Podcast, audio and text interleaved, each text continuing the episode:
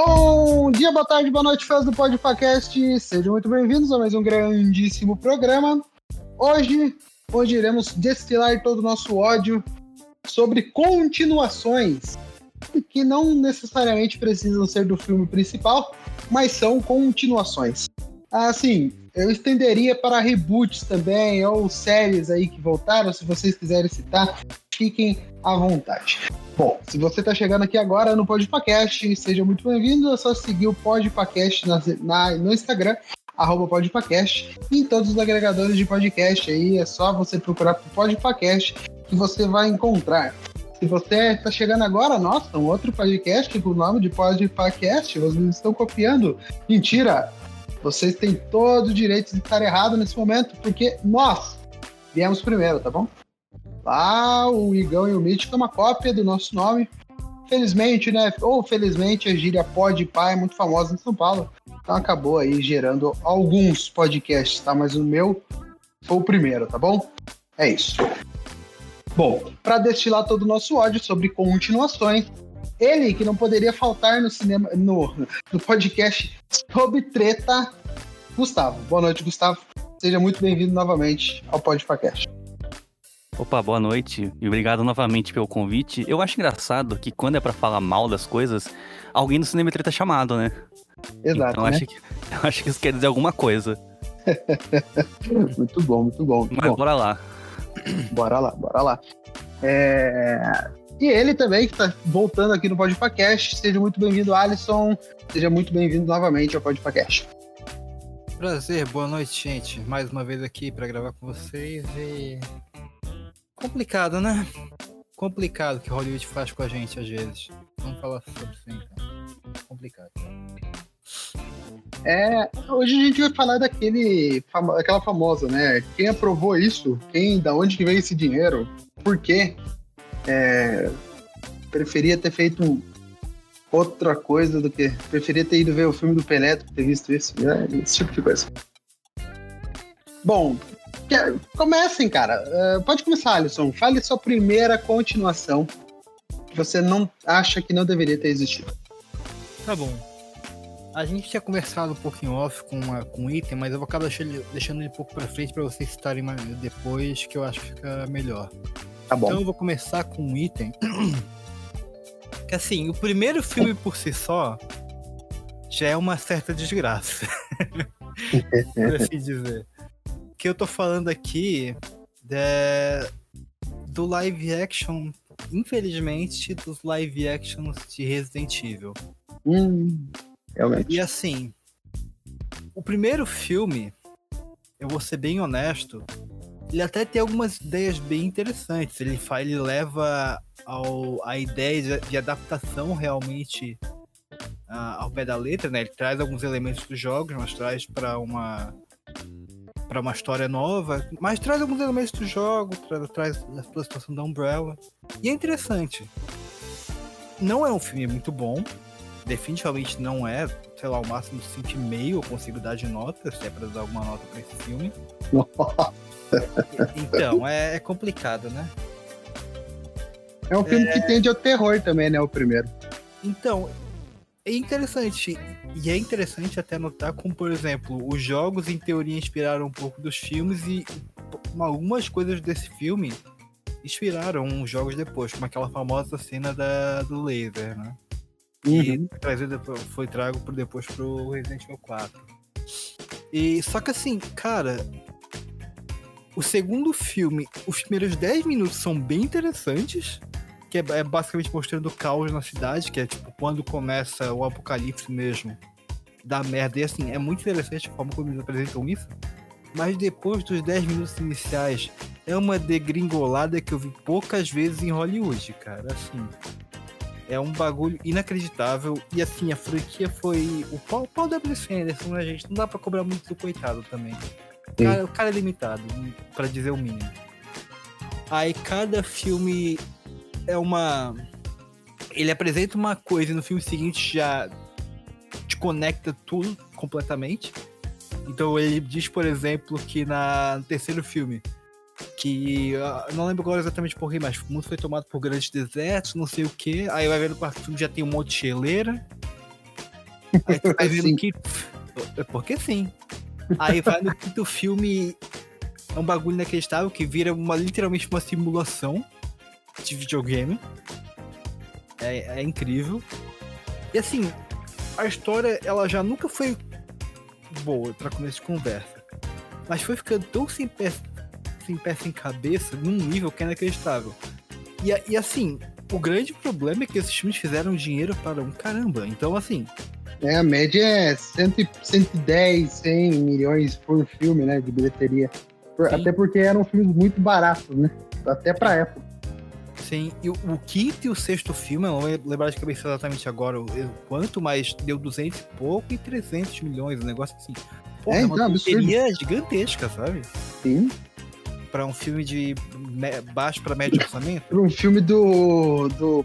do. Como que é o nome do diretor mesmo? É, o W. Wes Anderson, Esse, esse cara aí. Meu Deus do céu. maldito. Aí. O mais, o mais. que é mais pior? O pior de tudo é que assim. Como tava dando muito dinheiro, obviamente eles vão continuar. vai- A galera vai indo cada vez pior, né? Aí no Uhum. quarto filme foi aquela época maldita de Avatar que todo filme queria vir em 3D. Nossa, verdade. Esse arrombado fez o filme inteiro com 3D, basicamente. Então, assim, o cara. O... Eu lembro da cena do banheiro que ela tá matando Ah. aquele. aquele. É meio que um Nemesis, mas não é um Nemesis, né? Tipo, é um o zumbi gigante. Né? Aham. É, com um puta machadão, né? É tipo Ah. do Silent Hill, o. o Pyramid Head, né? Isso. E, e ela dá o tiro com a com, com moeda, tá ligado? Daí a moeda sai girando assim na tela. Pô, cara, por que... isso aqui até hoje eu não entendo. Por que moeda? Assim, eu- sério. Ai, assim, essa cena eu não te gosto tanto, tá? Até que é bem executada. Cena, cena de, de batalha em chuva é sempre a maneira. Tirando Matrix. Mas aí a gente entra outros 500. É, e assim, cara, ele foi trazendo uma, uma- umas referências muito jogadas, assim, só pra tentar agradar o público. Só que assim, a galera que, que é fã da franquia de jogos não, não vai, muito possivelmente não vai gostar da, da dos filmes, entendeu? Então, assim, então ele traz personagens que não tem absolutamente nada a ver com ah, o personagem dos jogos. E traz inimigos jogados, assim, que aparece só pra ser derrotado na porrada pela. Cara, o segundo filme, a Alice sai na porrada com o Nemesis. Vai tomar no cu. Verdade. Vai tomar no cu. E aquele. é E aquela. E do terceiro filme que tem um monte de clone dela. Terceiro e quarto, né? Terceiro e quarto filme que tem um monte de clone dela e tal. Não, o terceiro acaba mostrando, né, que tem um monte de clone. Daí no quarto só serve pra ela, todos morrerem, né? Então, isso acaba com 10 minutos de filme. O cara explode. Eles explo- Acontece uma coisa que eles explodem lá, que é tipo a base que tá os, os clones. Tipo assim, eu acho que o Paul W.S. Anderson criou essa ideia. Aí a galera pensou, caralho, vai dar uma merda, eu tenho que usar um milhão de clones, vai ser CGI pra caralho. Deixa quieto. Sim. deixa É. quieto, não tem orçamento pra isso não. e aí resolveu. E cara, eu, eu imagino que vocês não se importem com spoilers. Ou eu posso dar um Ah, pode, final aqui? pode, pode, claro. Tem gente que eu aviso aí pro pessoal. Eu sou imbecil, eu fui ver no cinema o último filme. Sim, podem me julgar, eu sou um, um O parte 6, o final? Esse aí? Exato. Aí, no. Cara, eu juro por Deus, nos últimos 10, 15 minutos, tem um plot twist que muda absolutamente tudo de toda a franquia de filmes. Porque a personagem que nós acompanhamos por seis filmes não é a Alice de verdade. Ela era um clone. A Alice original era uma. uma. uma, uma mulher que teve tinha uma doença degenerativa que fazia ela envelhecer muito mais rápido que o normal, né? E aí toda o vírus foi criado pra tentar impedir isso, mas é uma meio baboseira, mas enfim. Ou seja, a gente acompanhou seis filmes com uma pessoa que não era protagonista. Olha que legal. E aí no final Ah, verdade, né? Nossa, que bosta! Lembrei Se agora fosse, dessa cena no final. fosse em Rick Morty ia ser genial. É, o problema é que é o Paul W.S. Anderson, né, cara? É, É, genial Não, é mas- uma coisa que passa longe dele. é que do Rick e Morty a gente já sabe que aqueles ali não são o Rick e nem o Morty, entendeu? Originais. Clone, assim, tá, tá sendo introduzido desde a primeira temporada, então se virar É, que então. tudo é clone, então beleza. Exato. Nossa, esqueci que tinha essa hélice velha. Caramba, velho. E os caras tiveram a pachorra de não ter colocar a música de Guns N' Roses. Ah, tomar no cu. Porra, e assim, ah, sei lá, cara. Eu não, eu não consigo nem. Cara, e bem que você falou, né? O primeiro filme ele fez 102 milhões de dólares, o segundo 129, o terceiro 147, o quarto 300 milhões de dólares, o quinto 240 e o, se, e o sexto e último 312 milhões de dólares. Chegou em um bilhão a franquia. Olha isso, velho. Cara, é Os absurdo. caras não vão velho. parar de fazer, não vão continuar fazendo, sabe? É. Resident Evil. E ainda pode- teve o novo, né? Teve o Welcome to. O, Bem-vindo a. Recon City, né? 2021. Tentaram respeitar o universo de Resident Evil, mas saiu um tiro pela culatra, porque o filme, mesmo tentando respeitar um pouco, ainda é bem ruim. Muito ruim. É, que, é que eu acho que esse filme aí, eles têm uma boa ambientação, só que os atores e a direção é absurdamente mal executado em tudo, todos os momentos. E teve a série ainda também, né? Da Netflix, durou uma temporada. Horrível. É, se vocês quiserem falar da série, por favor, à vontade. Eu me recuso a falar da série porque aquilo Não. lá feriu, feriu a minha inteligência, cara. É, é igual o segundo filme do, do Andrew Garfield, do Homem-Aranha. Aquele filme fere a minha inteligência. É, da série, é, é, eu, vi, eu vi o clipe da série do TikTok lá. É absurdo, cara. Meu Deus do Pior, céu. pior que essa cena é, é, é interessante o contexto dela, mas é, é que o resto é tão ruim. A a série basicamente se desenvolve no cenário no futuro e no cenário presente. Só que eles não sabem dosar um momento e outro, então a gente, a gente passa 40 minutos no passado e 5 minutos no, é, no, quer dizer, no presente, 5 minutos no futuro, depois passa meio, meio episódio. Não tem. É uma direção porca, realmente, né? Realmente é uma direção triste. Algumas atuações são bem, bem limitadas. E o que me deixa com pena, sabe por quê? É por causa da atriz principal, que é a Ella Balinska. Cara, essa coitada dessa mulher só pega trabalho bomba, velho. Puta merda. Ela pegou esse filme. Aí ela pegou aquele novo filme das Panteras, que assim, eu, eu, gosto filme das Nossa. Panteras de 2019, mas flopou absurdamente, né? A galera criticou um monte. Aí ela fez um jogo do o Forspoken ano passado, que ela fez a personagem principal muito criticado também, então, tipo, assim, ela é igual a Emma Roberts, tá pegando qualquer coisa pra fazer, sabe? Tá triste, coitado. Tá Coitado. triste. Enfim, não merecia continuar. O primeiro filme, como eu disse, é, é- não é bom, mas dá pra dar uma leve colher de chá, sabe? Aham. Entre, entre outras adaptações tão ruins, ela não é tão podre assim, de adaptações de videogame. Enfim. E você, Gustavo? Gostava da franquia Resident Evil nos cinemas?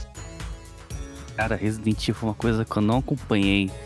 Eu, eu vi meio por cima o primeiro, né? Porque saiu. E, tipo, eu era criança e aquilo não me pegou, cara. Só que a régua era baixa, né? Quando a gente é criança. É, verdade. Na época saiu também o Matrix Reloaded e eu, eu tinha achado isso, não. A filme da hora, né? E o Resident Evil foi um filme que não me pegou.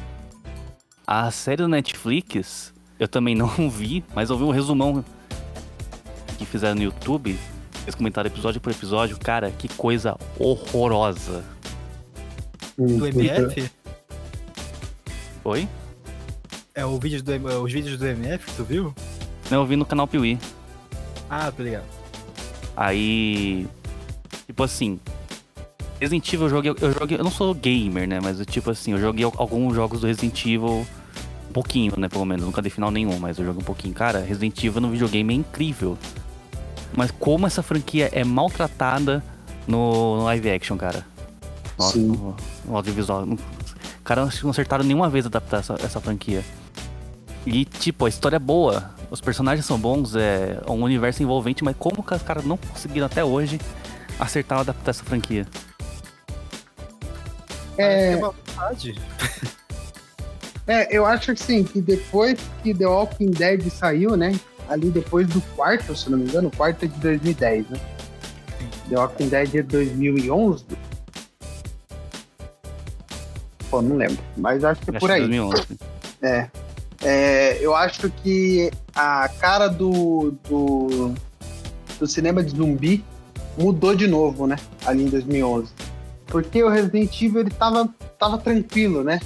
Sendo só ele lançado ali, coisa de zumbi, então ele meio que pirocava legal, ele fazia de tudo. Tanto que o Alisson citou ali, o Resident Evil 5, ele é diferente de todos, né? Ele tem uns zumbis mais mirabolantes, eu acho. No 4 já começou a ter umas coisas diferentonas também, mas ali os três primeiros é mais pé no chão, né? Entre aspas, porque coisa de zumbi, né? Não é pé no chão, no caso. É e depois virou veio The Walking Dead que abordava mais pessoas, etc. Acredito que o 5, 6 e até mesmo o 4 fizeram dinheiro por conta das cenas de ação. E a, a história em si é bem é bem fraca, bem, bem fraca. O 5 e o 6 tem boas. Os, cinco, os, os três últimos têm boas cenas de ação, é, mas servem como os sketches, né? É tipo cena do Mercúrio em X-Men é boa, Sim. mas né, o Mercúrio em si não é bom. É, então, né, acho que serve meio pra isso. Acho que o filme é feito de sketch, no meu ponto de vista. Sim. Deixa eu só fazer um lembrete que no quinto falou de zumbi mirabolante, eu lembrei que no quinto filme tem, tem zumbi russo que dirige moto. Ah, verdade, tem isso, mano. Deus. é absurdo, cara. O Isso Paul cinema. chutou o balde legal, velho. Ele falou, ah, meu irmão, foda-se, quem tá aqui é idiota mesmo. Eu uhum. faço o que eu quiser e não tô nem aí, parceiro. É, o, o Zack Snyder se baseou nele pra fazer o filme de zumbi dele, que o zumbi fica grávido, né? Mas tudo bem. Meu Deus. E eu achei que o limite era crepúsculo, com um vampiro ficando grávido. Nossa. Muitos erros, muitos erros, né? Mas aí, né? A primeira franquia citada, Resident Evil, seis filmes, sete filmes pro cinema, né? Uma série de TV, vários filmes. É, vários filmes animados. Acho que a gente até citou no Abacate de Ouro, né? Gustavo um do Resident Evil do ano passado, saiu. Sim, o Resident Evil, A Liga da Morte, foi indicado a indicado. pior animação. e, a série, e a série do Resident Evil ganhou no ano atrasado a pior série. Aí, ó. Resident Evil é uma franquia premiada. Premiadíssima. Aliás, Resident Evil, se a gente pesquisar aqui, os filmes sempre estavam também no. No. No. No do Oscar, que é ao contrário, lá, como é o nome? Framboesa de Ouro. Framboesa de Ouro. Sempre estava lá. A Mila Jovovich até cansou de participar. É. É isso. Tudo que ela toca vira bosta, velho. É, assim, é poucos filmes, né? Que a gente fala assim, nossa, que filmão. Hum, não lembro de nenhum. Até no Joana Dark lá, que era pra ser mais, né? Sério. Eu achei ela meio, meio meh. Enfim, é, quem sou eu pra criticar a Mila, né? É, nesse momento, se Julito estivesse aqui, ele estaria cantando O Mila, Mil e Uma Noites de Amor com Você. Porque é fã da franquia Resident Evil e, mas a gente entende, a gente tem, tem fã para tudo. E quem quiser assistir, né? Resident Evil está disponível em algum lugar aí. Eu não dei, não dei ó. Ah, procura no stream, meu, É, exato. Eu não dei meu tempo aqui de pesquisar onde estão os, os 10 filmes de Resident Evil aí para vocês assistirem. Vamos atrás. É, beleza. Tá, próxima, próxima franquia, ou somente sequência, você sabe. Eu vou tocar numa polêmica que eu sei que muita gente gosta das continuações dessa franquia. Uhum. Mas eu acho que ela foi uma franquia que foi longe demais e por mim eu teria parado só no primeiro. Foi o Jurassic Park. Putz, cara, eu acho que eu tô com você, tá? Eu te entendo. Cara, o, primeiro acho... Jurassic Park, é. maravilhoso. Um dos melhores uhum. filmes da história do cinema. 10, 10. O, seg... o segundo, O Mundo Perdido, Cara, é, eu conheço muita gente que gosta. Esse filme é do Spielberg ainda. Mas, tipo assim, ele não tem nada demais. Ele é meio que repeteco. Tipo, eles voltam lá pra, pra ilha, aí ficam fugindo de dinossauro. E, e, tipo, é isso o filme. Aí já no terceiro dá uma descacetada mais ainda, que é bem mais sem graça. Aí eles fizeram o Jurassic World, que o, o primeiro é repeteco do, do, do, do primeiro Jurassic Park, é o Despertar da Força do, do Jurassic Park. Aí o. Reino Ameaçado, tá tentando no filme. Reino Ameaçado. Eles tentaram puxar pra uma ficção científica, aí no domínio, nossa, é- escacetou geral. É um caos aquele filme. O terceiro? O terceiro do Jurassic World. O terceiro é, é caos mesmo. É, Caos. ca- é caótico aquele filme. E a Universal anunciou que vai ter mais. Vai, Eles né? não, Vai ter eles não sequência. pararam. Eles Vai vão ter continuar. sequência da sequência. Vai ter sequência da sequência. Velozes e Furiosos agora? Ah, Velozes e Furiosos sim. com dinossauros. Daqui a pouco é racha com dinossauro. Eu assistiria. Mas sei lá, eu acho que não tem como. Não, eu assistiria também assim, porque, cara, se, pra mim, pra mim, tá? Pra mim, o próximo Jurassic, Jurassic World Park, sei lá, é, Jurassic Universal, sei lá, é, eu colocaria só dinossauro. Um humano, tá ligado? Terra devastada. Tipo Planeta dos Macacos. O foco é o dinossauro, o foco não é o humano, entendeu? É, e ver briga de. Pô, quero ver dinossauro se pegando na porrada. E é isso. O grande problema do Jurassic Park é o primeiro, ele foi uma grande novidade em tudo, absoluta- absolutamente. Né? Um filme de É que é 30 Steven anos atrás. Spielberg, né, mano? Eu acho que é essa a diferença dos outros, né? O mestre. Também. Também. E aí, assim, tu pensa um filme de 30 anos atrás mostrando dinossauros daquela forma. Hoje em dia, Sim, ainda é uma sim. parada que é linda de se ver. Imagina a galera 30 anos atrás vendo isso no cinema, sabe? Aham. E aí, assim, é aquela velha, aquela velha história, como se do, da repetição, né? Você tem uma grande novidade, um choque, uma coisa maravilhosa, linda. Segundo filme tu já viu isso, não dá mais a mesma surpresa, a mesma grande impressão. Continua sendo muito bom, muito bonito, visualmente falando. Mas tu já viu aquilo, então não é a mesma coisa, sabe? É um exemplo semelhante que me vem, apesar de não ser necessariamente a mesma, mesma fonte, mas é, por exemplo, quando a gente viu o Aranha Verso em 2018, e aí, alguns anos depois, a gente viu mais alguns filmes vindo nessa onda desse estilo de animação. Continua sendo lindo, mas o choque inicial, o grande choque mesmo, foi com Aranha Verso. E também os filmes do Jurassic Park do segundo em diante, realmente não tem tanto a oferecer quanto o primeiro, né? E- Eu, principalmente dos filmes mais novos, aí eu vou ser bem honesto, que eu acho que eu vi, se eu vi foi só o primeiro lá de 2015, outros dois eu não vi. Porque, sei lá, não bem que é Chris Pratt também, não dá vontade, né? É verdade. E Qual que é o Jurassic Park que é da criança, do moleque que tá perdido? É o terceiro. Nossa, esse é ruim. Esse é ruim com força. Não sei se o Alisson viu, mas nossa, o 3 é. Cara, eu, eu lembro de ter visto há muito tempo atrás, visto Nossa. no perto, cara. Então, É. porra. Deixa aí, deixa aí dessa. Deixa nesse canto da sua Melhor. memória aí. Não recupera, não. Mas o 3 tem uma grande vantagem sobre todos os filmes ruins que existem no mundo. É que ele tem uma hora e meia só de duração. Pô, verdade. Isso é bom, isso conta, né? Sim, porque todo filme ruim tem que ser curto. é. É, Eu só é, falo, eu só falo de filme ruim e filme de comédia sempre tem que ser curto, cara. Porque comédias prolongas demais também começa a ficar. não é. Chatão Piadinha. Tem barriga, muita barriga. Não dá, não. É, mas Jurassic Park aí é. Assim, eu entendo porque estão fazendo novos filmes e vocês vão entender também. O primeiro com relançamentos, obviamente, mas já na época fez muita grana. Com relançamento já passou de um bilhão, né? Um bilhão 114 milhões de dólares. Uhum. É, o segundo arrecadou 618 milhões de dólares, ou seja, é uma, é, já não é bom e arrecadou, fez uma grande arrecadação. Ainda mais pra época, né? Acho que o segundo nem foi tão relançado assim, porque não é Steven Spielberg, não é nada, né, pra chamar o público de volta. É, o terceiro, mesmo sendo ruim, fez 368 milhões de dólares. Ah, aí esperaram 14 anos para fazer um novo Jurassic Park. Mudaram o nome, né? Não vai ser mais parque agora no mundo inteiro. Mesmo no filme se passando dentro do parque. É, arrecadou 1 bilhão 671 milhões de dólares.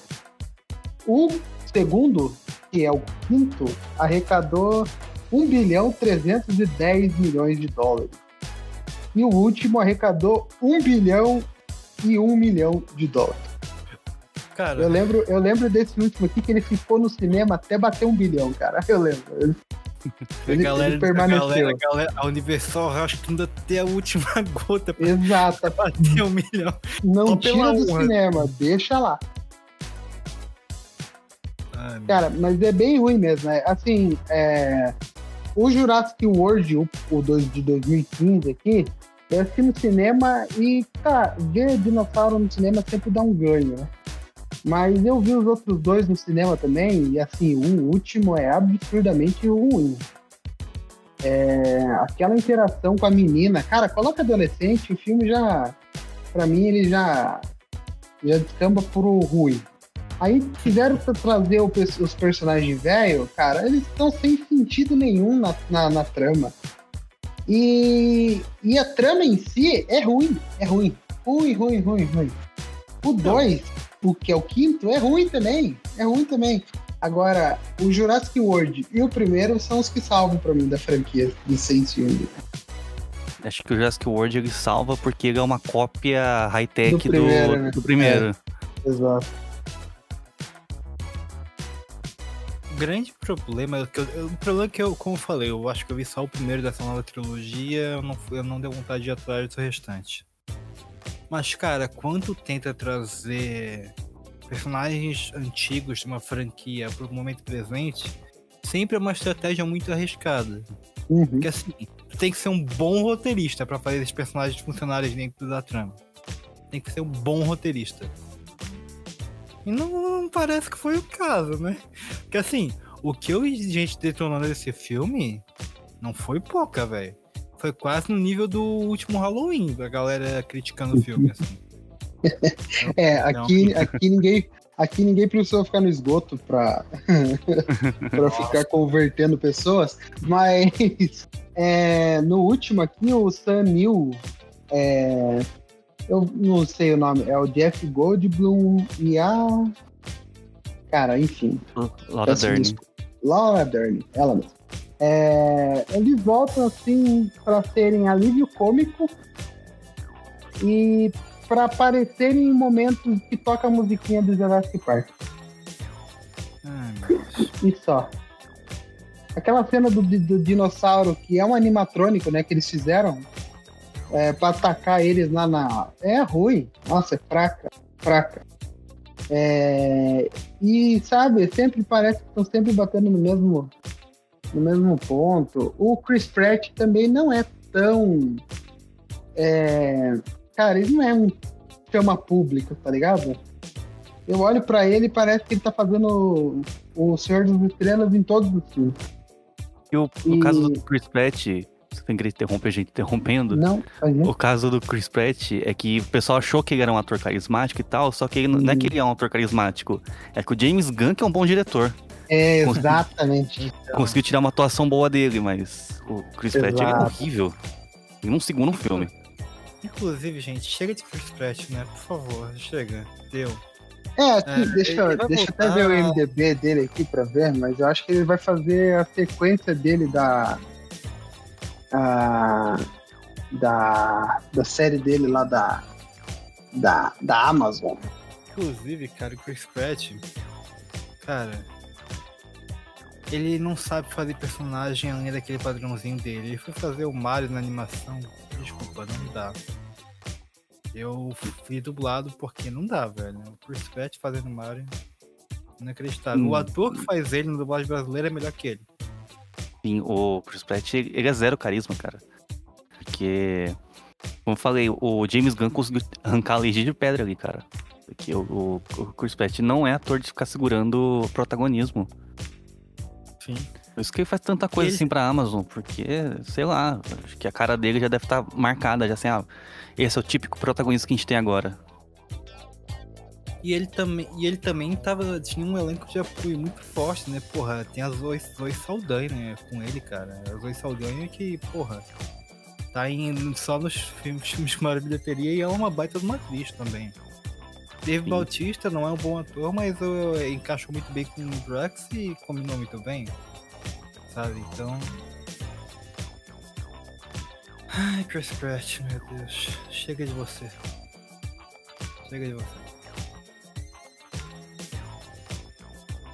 Chega dele, chega de. Quem mais? Meu Deus. Uma atriz que cansou pra mim foi a Bryce Dallas Howard. Qual? A Bryce Dallas Howard.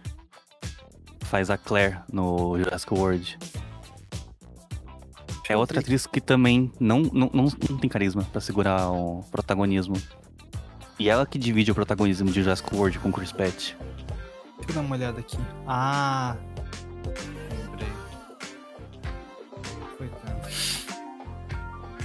Sei o que mais que ela fez, mano. O que ela fez de grande mais além disso aqui. Ela é conhecida por. Ela fez a, a Gwen no Homem-Aranha 3. Homem-Aranha 3. Ah! Ah, do Tom Maguire? É. A Gwen que ninguém se importa. Que aparece por 10 minutos e foda-se. É, é isso. Mas ela não fez, não fez tanta coisa assim. Agora o Chris Pratt tá em tudo, velho. Chris Pratt e a. Anya Taylor-Joy. Só que a Anya Taylor-Joy é uma boa atriz, É, de vez que a Anya Taylor já é uma boa atriz. tá ligado? Tipo, ela vai fazer o Furiosa agora, mas ela é uma boa atriz. Ela... Aquela série do Gambito da Rainha é muito bom. Sabe? Ela é muito, muito, muito bom, mas a atriz manda bem, então. É, ela justifica pra ser escalada pra tanto papel. É, mas pra tristeza de vocês, o Chris Pratt está em sete produções aí nos próximos anos. Ai meu Deus, o quê? Do- Dois é Vingadores, imagino eu. Ele vai voltar na série spin-off, né, da lista terminal, que ele da Amazon. Ele vai dublar o Garfield. Meu Deus. É, Vai ter outra série da Terminal List também, agora acho que é para os próximo ano. E tem três filmes aqui em, em pós-produção já. Cara, ele vai fazer o Garfield, velho. Ele vai dublar o Garfield. Meu Deus. Meu Deus. Chamasse o Pô, tem Murray, dublador, velho. não? Hã? O Bill Murray. Coitado do Bill Murray. Pô, não, não tem dublador nos Estados Unidos, não? Aparentemente, né? Pois é. Ele não dublou. Quem que ele dublou um tempo atrás aí? O Mario. O Mario, verdade. Ele dublou o Eu Mario. até comentei com, com o Gustavo. Gustavo. Com o Gustavo aqui. Perdão. Cara, a- o ato, do ator e dublador que faz ele aqui no Brasil, ele é melhor que, que o Chris Pratt. E a dublagem por si só ficou bem melhor. Porque, primeiro de tudo, tem sotaque italiano. De verdade. Ah, Tem maravilha. sotaque italiano não tem, não, não tem. É. Bom, então nossa tristeza. Vem muito Chris Pratt ainda por aí. Infelizmente. É isso, é isso. Bom, pra quem quiser assistir Jurassic Park ou Jurassic World, eu acho que todos estão na Star Plus. É, se não, acho que Netflix vai ter algum também. É isso. Bom, eu vou trazer aquele filme que ninguém quer falar, mas todo mundo sabe que é ruim. Depois do primeiro, obviamente. Matrix. Ah, não. Fala Mas Matrix, aí- não. Mas aí, Matrix. aí não é tão, não é tão polêmico não, velho. Matrix, o primeiro é bom, né? Nasceu no fatídico ano. Nasceu. Foi lançado no, prime- no fatídico ano 1999, o conhecido ano do cinema. É, Só que depois as irmãs Wachowski, aí elas perderam o fio da meada. acho. Matrix era um filme muito reflexivo, né? Muito. Muito.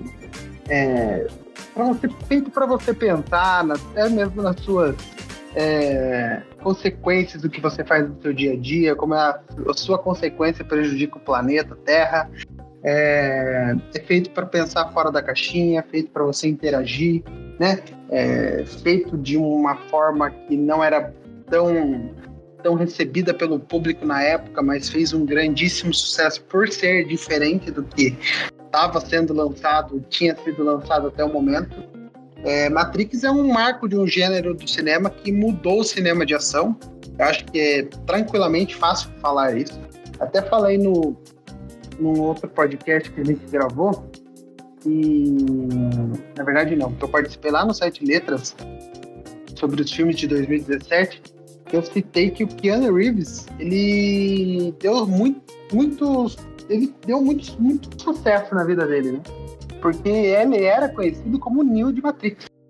É, o cara tinha feito Bill e Ted, claro que ele tinha feito outros filmes de ação, etc. Ele é uma cara famosa em filmes de ação, mas nenhum filme de ação dele era tão grande quanto Matrix. Ou, e ele também já estava descambando para fazer filme B, C, muitos filmes durante o ano, etc. É, e ele acabou acertando John Wick, né? E hoje ele não é conhecido como não é conhecido como Keanu Reeves, ele é conhecido como John. Então, o cara ele conseguiu rodar a máquina duas vezes no cinema aí, e ser conhecido por dois grandes papéis, o que é bem difícil na carreira de muitas pessoas aí. É... Dito isso, Matrix de 99 é o único grande acerto da franquia de quatro filmes aí. Se vocês quiserem chamar ela de quadrilogia, também pode ser chamado. É, depois tivemos aí três sequências. É, a Reloaded e a Revolutions lançadas em 2003, com quase é, nem seis meses de diferença cada outra. É, e a última aí que veio para Sacramental, que não era para existir, Resurrections lançada em 2021, é, depois de alguns adiamentos, né, por conta da pandemia e etc. Uh, veio aí em 2021 para avacalhar de vez o que, o que já estava avacalhado. É, Matrix, falando do filme 1010, né? O Reloaded tem boas cenas de ação, no meu ponto de vista, para a época, o que envelheceu muito mal, principalmente a cena da luta do Neil contra os, os Smith, né? É, e a, ah, é muito Play 2 aquilo lá hoje em dia, né? Mas pra época era sensacional. Eu gostava muito. Tanto que eu lembro do comercial do SBT, na época lá, quando ia passar Matrix Reloaded, era o Neil girando, né? Na, dando chute no, no ar, assim. É bem famosa a cena. É, e o Revolutions, que é um filme de guerra, mas que tem zero impacto, no meu ponto de vista. É uma guerra sem impacto. Apesar de ser a maior guerra da, daquele, daquele contexto ali. E Resurrections eu não consigo. Eu não consigo entender o que foi feito aqui. Eu juro que eu não consigo entender o que foi feito aqui. Eu só tenho. Eu não consigo. Eu só sei que existe, mas eu prefiro eu prefiro pensar que não fizeram de novo isso daqui. E é isso. O que, que vocês têm para falar sobre Matrix? Novamente eu digo o que eu falei agora há pouco. Quanto vai trazer algo antigo para o momento presente? Antes eu falei no caso de Jurassic Park, trazer personagens antigos para uma franquia que já, tá, que já tinha voltado há um tempo. Nesse caso, trazer uma franquia de volta, né? Depois de 20 anos, 22 anos, na verdade, não, não. É quase 20, 18 anos. É, 22 anos, né? 2021, né, que foi lançado. É, mas eu tô pensando do terceiro filme, então é. Ah, tá, é. Anos. 18 anos. 18 anos. Praticamente duas décadas. Cara, tu tem que ter um, uma boa base porque tu quer trazer aquilo. E assim, eu vou só deixar uma curiosidade para vocês aqui. Ali no Camicast a gente tem um quadro de episódios que é o Coming Drops, que são basicamente episódios mais curtinhos, de 15, 20 minutos, em que a gente fala sobre alguma coisa que a gente consumiu recentemente, algum filme, série, jogo, enfim, né? E aí eu fui gravar na época sobre o filme do Resident Evil, o Baby da Raccoon City. E um pouco depois lançou o Matrix, né? Aí eu, eu falei com o integrante que queria gravar sobre o Matrix, né? Antes do filme sair. Aí lançou, lançou o filme e falei, e aí, vai, vai querer gravar? Agora que eu vi, não. É uma merda. o cara desistiu de gravar. O cara desistiu, tá ligado? Da gravação. Então, cara, assim, o primeiro filme ele é muito diferente em tudo, no estilo de direção. Tu vê os bastidores hoje da, daquela cena da Trinity. É incrível. Até da. Até da, da cinematografia, cinematografia da, da cena de luta lá, ele aprendendo Kung Fu, acho que é Kung Fu, se bem me lembro, e é interessantíssimo. É, tudo, né? Ele aprende Kung Fu, Karatê, acho que ele aprende tudo, né? Sim. O, o grande problema de Matrix é assim, ele originalmente é uma trilogia, e o segundo filme é puramente. É, ele é comercial, então, como você falou, tem boas cenas de ação. E ele seria melhor visto se a gente conseguisse ter um fechamento com o terceiro filme. Só que aí é que chega o problema. O terceiro filme chega e ele não, não fecha bem. Então a, acaba azedando de modo geral, sabe? Claro, como obra isolada, a gente vai pegar o primeiro filme, continua sendo maravilhoso até hoje. Mas o segundo filme, ele é nada além de um filme ok, bom, com boas cenas de ação. Alguns conceitos interessantes, outra, acho que eles não lembro agora, fantasma, alguma coisa assim. É fantasma ou não? Que é aqueles bichos brancos lá, acho que esse é o nome, gente. Enfim. Não. Tem uns bichos que, que atravessam porta, assim. É os dois irmãos lá? Isso. Ah, tá, é. É, o fantasma é tipo fantasma. né? Então, Espectros, né? Eu Acho que são espectros. né? mas como eu falei, chega no fim, a finalização não é boa, então são, fica realmente um ponto solto. Tipo, ah, uma coisinha legal, uma, uma parte legal, uma produção ruim. E aí tu chega no quarto filme, eu vou ser bem honesto, gente. Eu falei, eu falei dessa reação do, do companheiro do podcast que não quis gravar, eu não vi. Eu não tive vontade de ver. Até hoje. Eu já não tinha vontade de ver na época. Hoje em dia, sabendo como esse filme é crucificado, eu não tenho vontade nenhuma, parceiro. Desculpa. Ai- ainda eles têm a brilhante ideia de lançar praticamente junto com o Homem-Aranha, que assim, desculpa, gente. Vai querer disputar com o Homem-Aranha no cinema? É sério? É sério? Ainda mais assim, o Homem-Aranha na época trazendo o, o multiverso e tal. E é triste, parece que infelizmente as irmãs Wachowski esgotaram todas as gotas de inspiração que elas tinham no primeiro filme, sabe? Um pouquinho dela assim, na verdade gastou 80% no primeiro filme. Eu acho que o Piuí falou isso, tá ligado? Aí os 15% no segundo filme, 5% no terceiro filme e o restante acabou. Acabou ah, as coisas boas que elas fizeram, realmente. Aquele legado de Júpiter é delas? Negado de É. Júpiter da. Então. é, era melhor ter ficado com Matrix mesmo. É, então, eu acho que elas têm boas ideias, entendeu? Aham. Vídeo Matrix, sim. É, Legado de Júpiter é uma boa ideia também. É, o que elas apresentaram em, em ah, Speed Racer é legal também. É, o do, a série da Netflix, que é o Sense8. Sense8. Cara, é uma boa ideia também, só que eu acho que a construção, né? E o, o, o andar da caminhada, da jornada ali, elas acabam se perdendo legal no, no, no conceito, talvez, do que elas queriam fazer. Elas têm boas ideias, mas elas não são boas contadoras de histórias. É, eu acho que é isso aí mesmo. Eu acho que é isso aí mesmo. Elas Exatamente. foram as roteiristas do primeiro filme também? Eu acho que sim. Eu acho que sim. Estranho, então, então tem alguma coisa muito estranha, cara. Porque assim, Então, é, talvez assim, talvez para uma, uma, uma coisa, né? Uma coisa funcional ali, delas mesmo, acho que elas conseguem fazer. Porque Sense8, a primeira temporada não é ruim, é uma boa temporada. É um Uma temporada Netflix confusa, né? Sim, sim, é uma temporada muito confusa, com muitos. Nossa, mas por quê?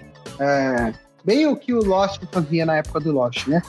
Mas a partir da segunda ali, como, sabe, parece que nada ia com nada de novo. Então, acaba acontecendo com Matrix, né? O primeiro é tão revolucionário que acaba respingando no segundo e no terceiro, né?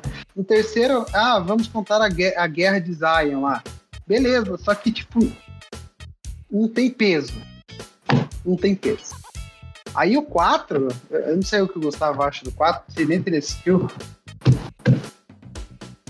O 4, eu, tive. Eu tenho que admitir que eu fiquei muito hypado pra ver o 4. Porque eu pensei assim, ah, acho que depois de um tempo, se, se eles voltaram para fazer Matrix, acho que porque eles têm uma ideia muito boa. Eu acho que eles não voltariam é. sem ter uma ideia boa. E eu me enganei profundamente.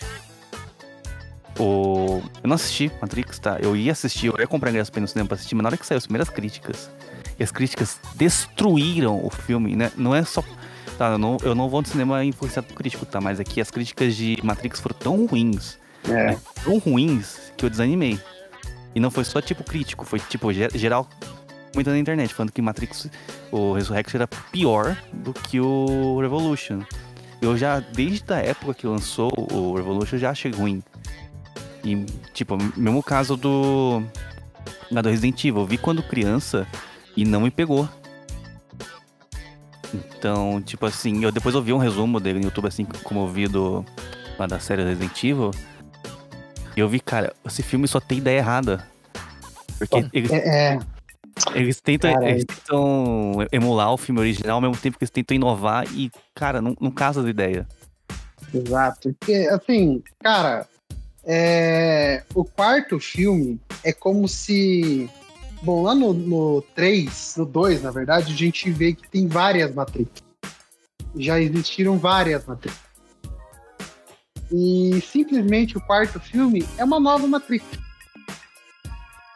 E, e o.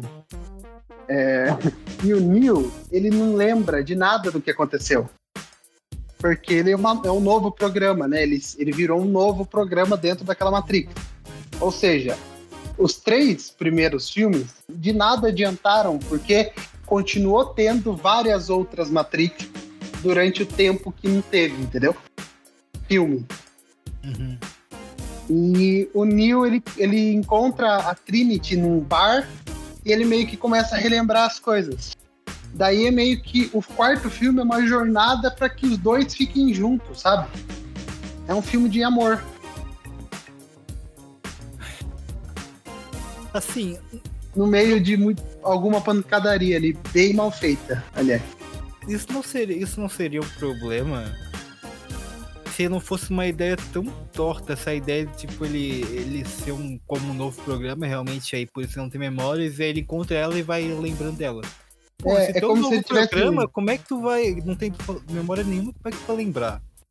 Hum, é... É, é, é, porque daí eu acho que elas quiseram trazer o tipo o glitch do gato lá do primeiro filme, entendeu?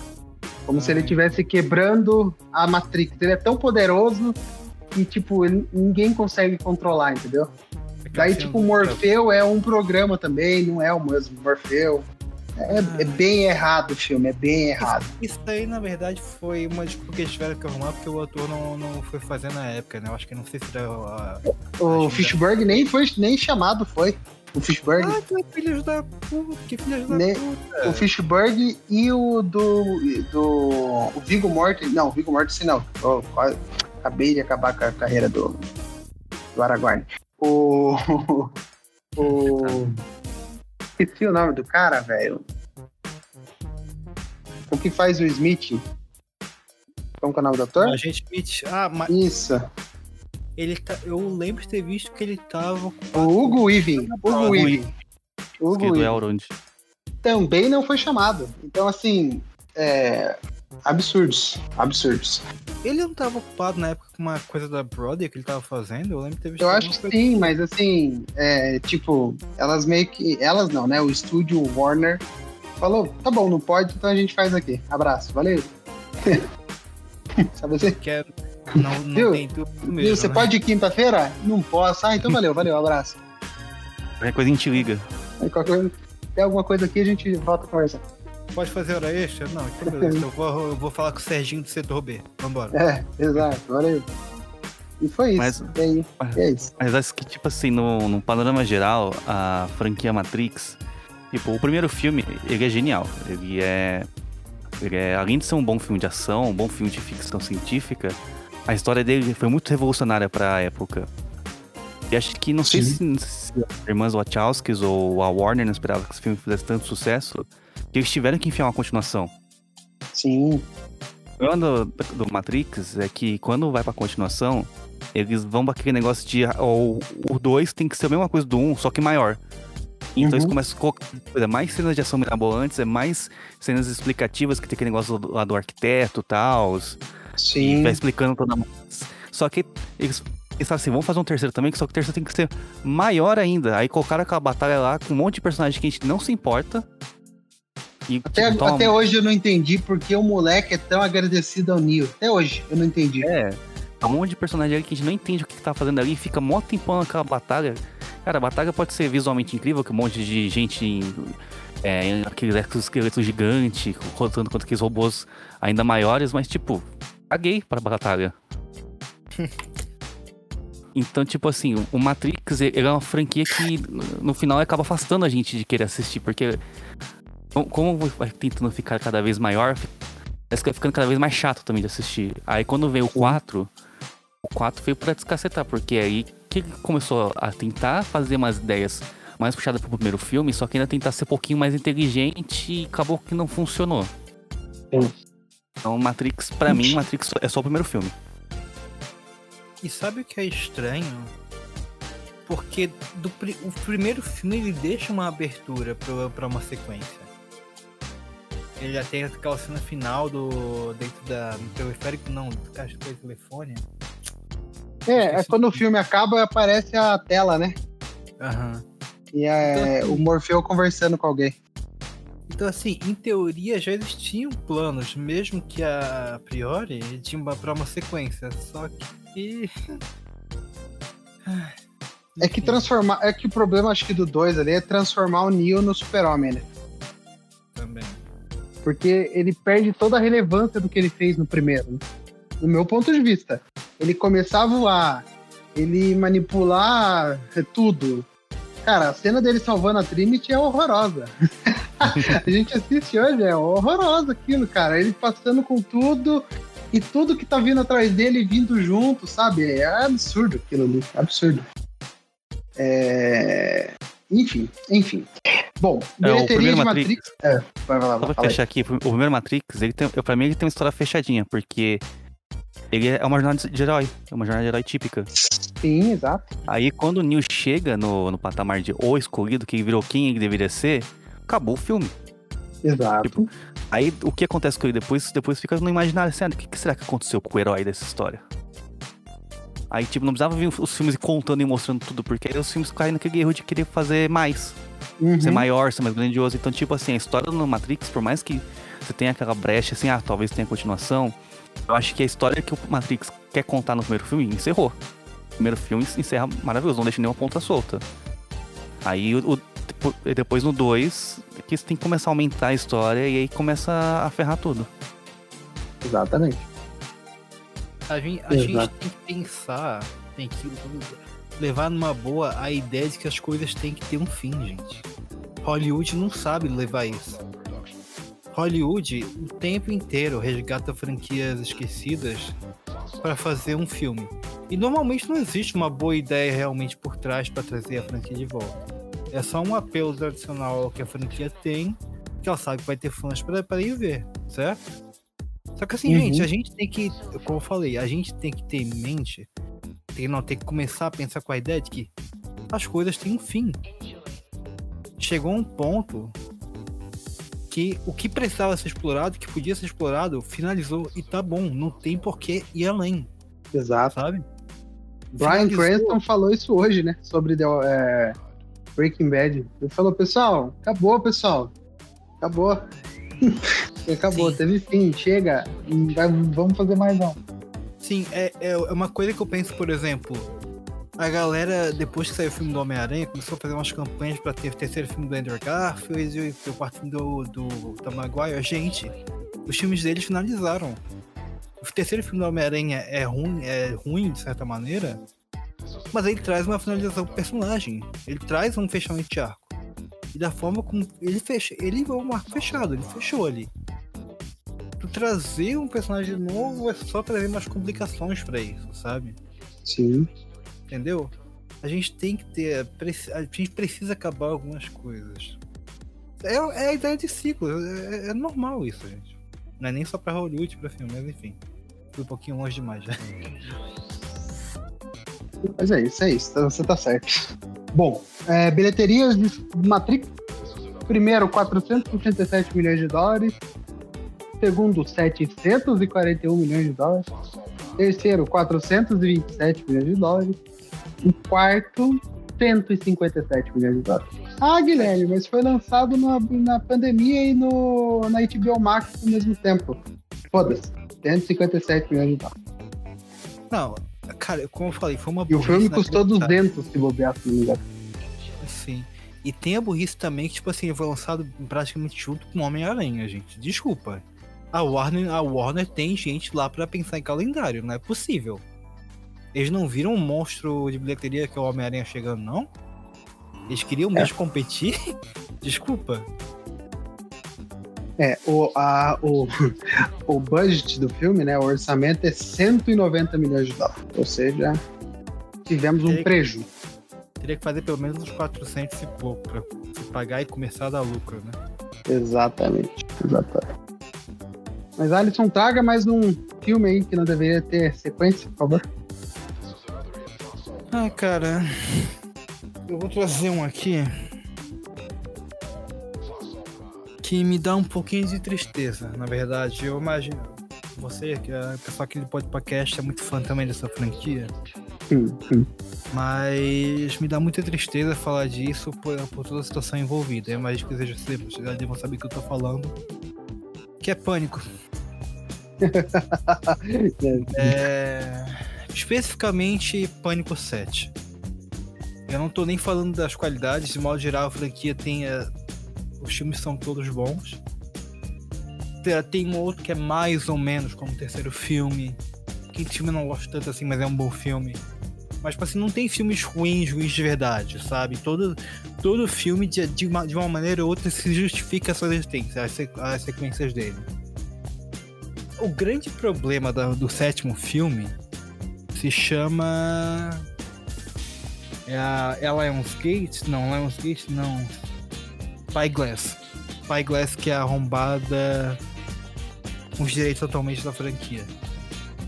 É, dando uma breve sumarização rápida da situação, a Melissa Barreira, atual protagonista da franquia, ela se posiciona abertamente é, sobre situações do, da atualidade, do, conflitos políticos, conflitos militares, e está acontecendo a, toda a situação envolvendo Hamas e Israel.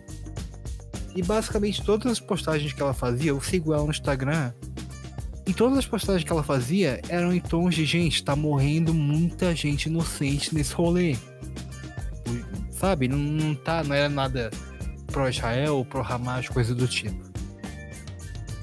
A, a produtora do filme cortou qualquer possibilidade dela se manifestar e tirou ela do filme. Tirou. E aí nós temos um grande problema, porque assim.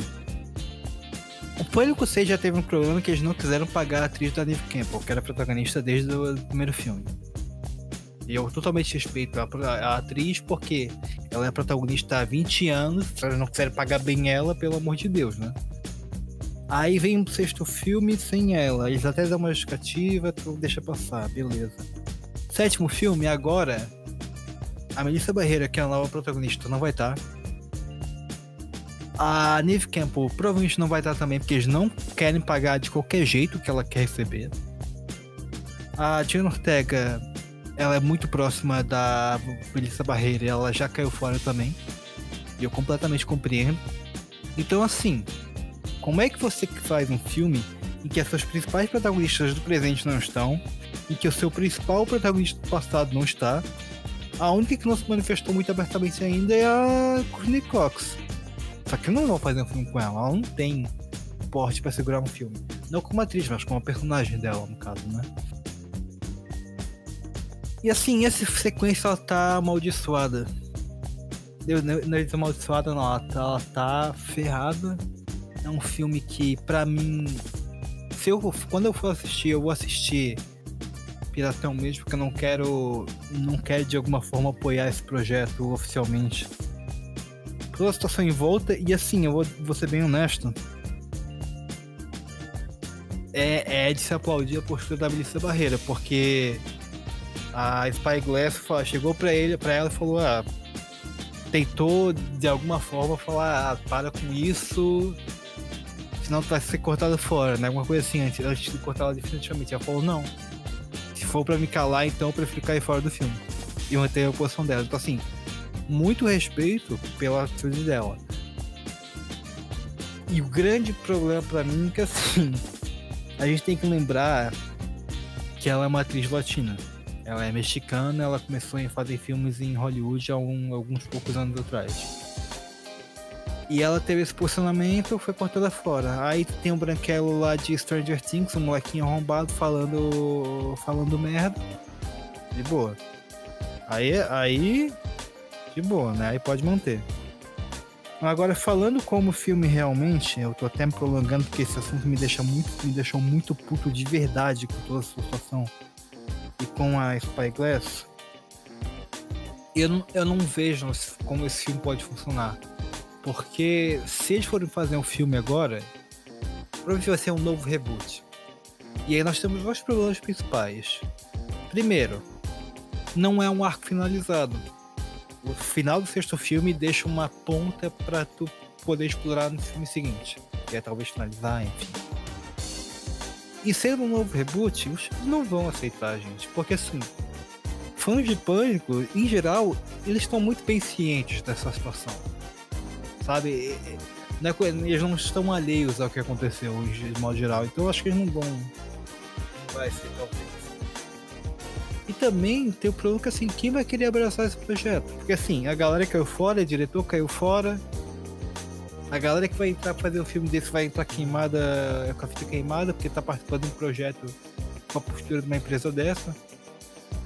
Então assim, por mais que eu goste muito de Pânico, é, queria ver uma sequência, que sempre traz ideias legais, tudo calcado na metaficção.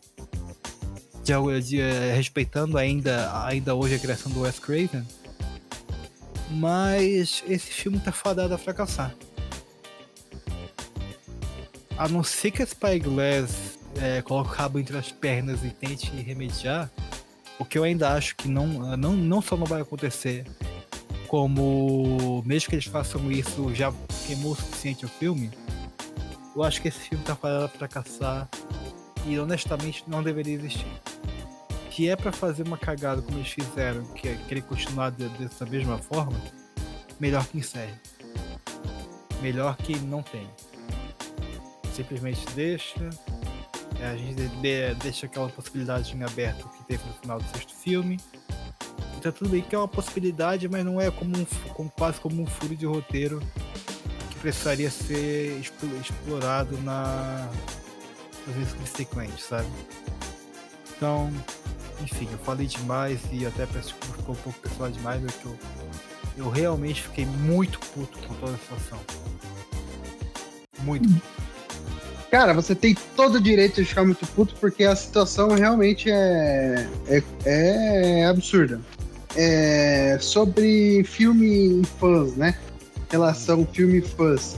É, o único motivo dessa franquia existir até hoje e continuar dando dinheiro é porque os fãs são fiéis à franquia, entendeu?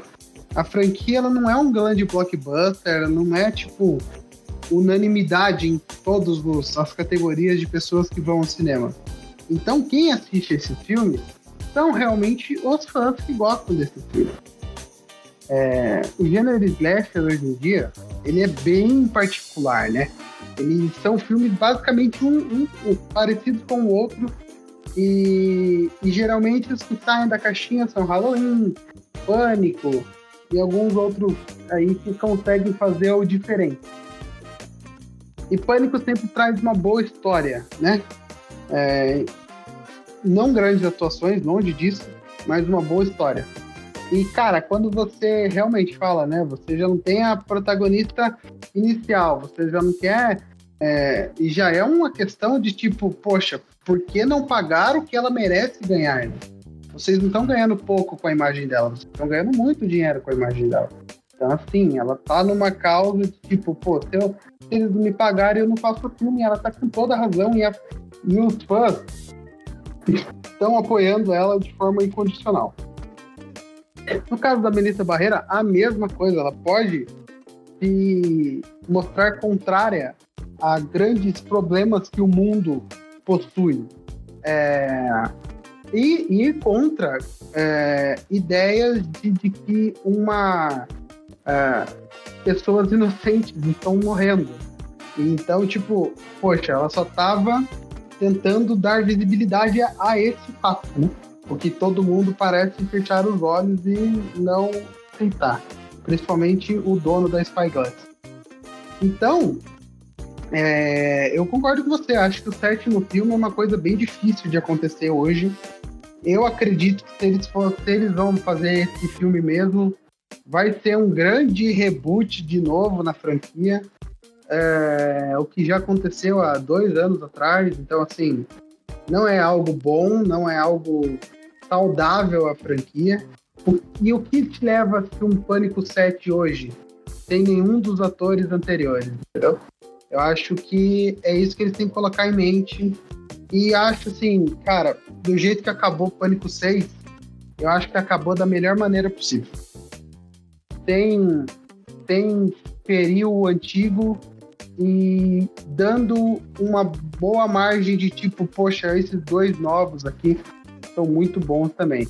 É, não digo que tipo não é para nunca mais ter um pânico, entendeu? Só que eu acho que, de novo, da mesma forma do 3 pro 4, tem que ser do 6 pro 7, entendeu? Vai ter que ter uma, um respiro grande aí, uma nova. Eles vão ter que lançar daqui muito tempo para que funcione e, e e pegue uma nova geração de fãs, né? Não os antigos. Mas é isso. É, Gustavo, quer falar alguma coisa sobre Pânico?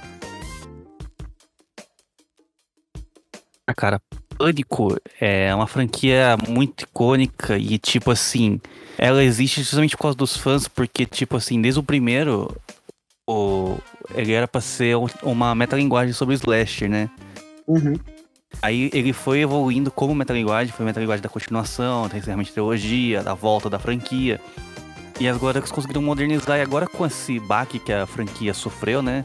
Por causa desse problema de bastidores, eu acho que vai ser até injusto com os fãs continuar a franquia, me mesmo que tenha tido gancho no final. Eu não assisti o último filme, tá? Mas eu vou vendo a palavra de vocês. É, tenha tido esse gancho para mais coisas, eu acho que tipo, é melhor parar e deixar no imaginário né, do que aconteceu, igual eu tinha falado do primeiro Matrix. É, tipo assim, ah, a história chegou aqui, até aqui, mas como é que continua? Esse tipo, se for para não trazer, né, as protagonistas, já foi. Já foi. Horrível não ter trago a, a Neve Campbell, né, que é a, a principal protagonista da franquia.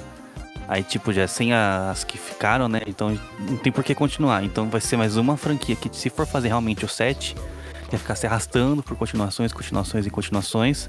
Sendo que Pânico, antes de voltar, as, as continuações demoravam para sair, né?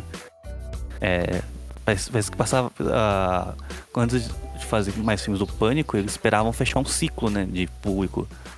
E, tipo assim, já fazer um terceiro filme, um em cima do outro, já acho que já acho uma ideia ruim. Já que Pânico sempre foi sobre os ciclos ali da, do cinema de terror. Então acho que só tem motivos negativos para não existir um Pânico 7. Exato. Abaixa o Pânico 7. não tem, não. Eu sou esse filme. É, todos nós, todos nós. É, franquia da bilheteria da é, bilheteria da franquia Pânico.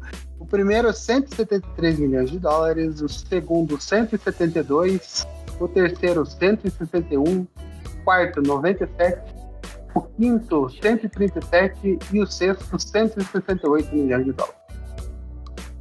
Então, tu vê que é uma franquia que faz muito dinheiro ainda hoje. Né? Sim, mas é uma franquia que faz dinheiro porque os fãs ainda estão lá, né? É Exato. sempre a mesma coisa, basicamente. E. Ah, eu não sei, cara. Desculpa, eu, só, eu, só- eu fico muito puto com isso. Eu fico muito puto. É, não Sim. vai ter não, velho. Não vai ter não. Vocês querem ver um projeto legal de Pânico atualmente que não envolva essa merda dessa empresa? Assistam o fã projeto brasileiro que rolou, que é o Em Pânico. Bem interessante, tem tem completo no YouTube. Aí, ó. É. Dicas. Então, é, eu acho que é 40 minutos o filme. Filme, foi um filme, chame como quiser. É, foi um, projeto de faculdade da, da galera, da faculdade de cinema. E é muito bom, muito maneiro, inclusive. É o que eu vou contar por agora. Pânico 7. Deixa na geladeira. Pelo menos, porque assim, eu acho que eles, eles não vão abdicar dos direitos dessa franquia. É, uma- é muito valioso para Spyglass. Sabe? Sim. Não, não vão largar a mão desse osso. Bom, é, vamos pro próximo. Gustavo, traga aí a sua próxima não sequência que não deveria existir. Cara, a gente falou desse filme lá no Cinema Treta, mas acho que a gente falou pouco, cara. A gente falou pouco, a gente tem que falar mais dele. Porque eu odiei com todas as minhas forças o novo filme do Indiana Jones, cara. É, é absurdo. Cara, que filme horroroso o filme do Indiana Jones, A Relíquia do Destino. Tipo assim, É absurdo de ruim, cara. é realmente. muito ruim. Vamos ser, ser bem sincero, alguém- a gente precisava de um filme novo do Indiana Jones? É, assim, sendo sincero, eu acho que a gente precisa de filmes tipo o Indiana Jones. Entendeu? É, o Eu gênero de que o aven- cinema- aventura. Exato. O, o gênero de aventura precisa de filmes assim. O gênero de aventura é um gênero muito bom e foi muito popular nos anos 80. Eles tentaram em- emular esse gênero nos dias de hoje com aquela porcaria daqui, Além do Tesouro Perdido, que a Disney É. tentou fazer e não conseguiu. Não culpa do Nicolas Cage, do Talvez, Nicolas Cage. talvez É, seja. Não? Talvez seja mais culpa da Disney. Pode ser. Mas tipo Teve o assim, The Rock também, né? O Jungle Cruise. Ruim Sim. também de tudo. horrível. Tipo assim, o gênero de aventura, assim, é, de exploração, de desvendar mistério e tal, é um gênero legal. Só que quando os criadores, o Steven Spielberg e o George Lucas, fizeram Reino de- o Reino da Caveira de Cristal, lá eles já mostraram que tava desgastado esse gênero. Então, tipo assim, a gente tá carente até hoje de um filme que reinventou esse, esse gênero de aventura. Até hoje a gente não teve mais nenhum filme que seja inovador e seja também é, faça jus a esse tipo de filme. Aí Eu vi o quando do Tom Holland lá, que é baseado no. Do Drake, como que é? o Uncharted, Uncharted, né? Mas também, né? é Aquela bomba, né? então tipo assim, quando eles anunciaram que ia ter mais um Indiana Jones, eu fiquei com o pé atrás, porque tipo assim, o 4 já não foi tão bom. O 5 é o Harrison Ford com 80 anos de idade. É, e, é, e é um gênero que tá estagnado. Eu não, eu não vi a possibilidade dos caras renovar com esse filme. Eu acho que Indiana Jones ia ser uma franquia um pouco mais sincera se eles tivessem rebutado mesmo. Pegado um ator jovem, não Chris Pratt, pelo amor de Deus. É, pegado um ator. É pra tocar fogo. tivessem pego um ator mais novo e tivesse começado a contar a franquia de novo. Porque, tipo assim. É. Porque se você volta o Harrison Ford, você tende a fazer continuação do, dos filmes anteriores. O que, que teve nos filmes anteriores? Teve nazista, teve é, briga dentro de avião, teve briga, briga em trem. Então, tipo, tem tudo isso no filme novo. E, cara, que filme fraco. Esse filme o, eles tentaram ser nostálgicos naqueles 20 minutos de abertura. Eu nunca vi uma abertura tão longa de um filme, né? Eles tentaram é, emular o- uma nostalgia com aquele bonecão de CGI do Harrison Ford.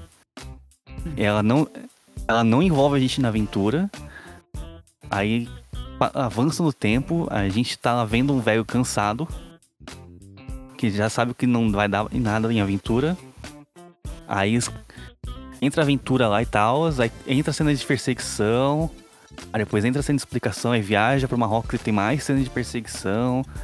Aí depois tem uma cena de explicação, depois tem mais cena de perseguição, aí tenta ser bem misterioso, mas cara, primeiro que esse filme não é nem do Spielberg, é do James Mangold. Ele, por mais que ele tenha feito filmes maravilhosos antes como o Logan, ele errou feio na direção desse filme.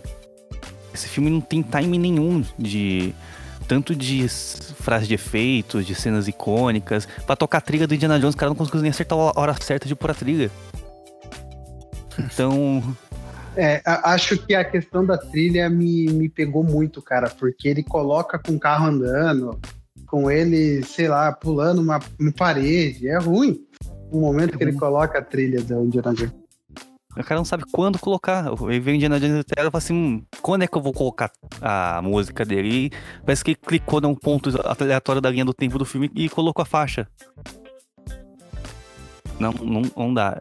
E o final é ruim. O, não, o final é horrível. O... Vou dar spoiler, mas o Indiana Jones volta no tempo e.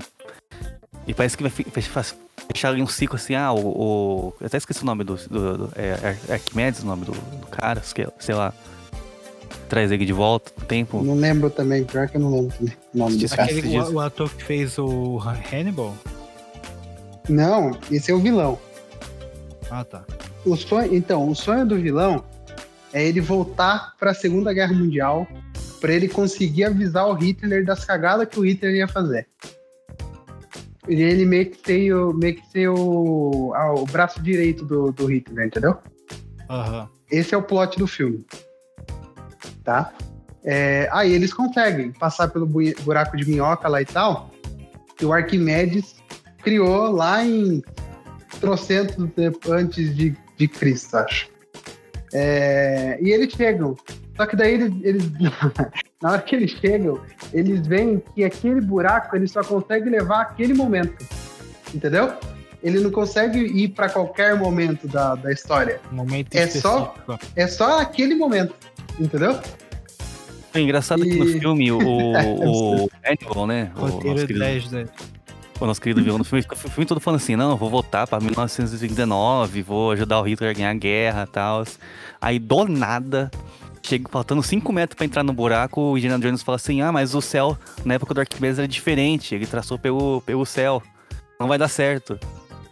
Verdade. Tipo, na hora que tá chegando... Ele entra em choque, né? Ele entra é, em choque. Ele teve, tipo, o filme inteiro pra pensar nisso, ele tava com o negócio na mão, teve o filme todo. Aí na hora que tá chegando lá no buraco pra entrar, ele pensa, pô, passou naquela época era diferente, né? Então. Então não vai dar certo.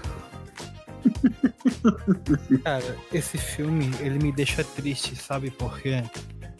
Eles trouxeram uma personagem teoria nova, que é a Phoebe Waller-Bridge Cara, essa mulher é uma atriz incrível, uma roteirista incrível. Assista, pra quem não viu, assista Fleabag. É maravilhoso. E aí ela, ela pra cá e não encaixa, velho. E mais triste ainda é que a gente tava tendo essa conversa agora há pouco mesmo no episódio. Tipo, ah, quando tu vai trazer uma franquia que tá há muito tempo na geladeira de volta, tem que ter uma ideia, tem que ter um bom roteirista, só que no caso do Indiana Jones é um pouco diferente ainda. Que a gente precisava de um filme bom de Indiana Jones. Porque o, filme, o último filme que teve foi 2008, 15 anos atrás.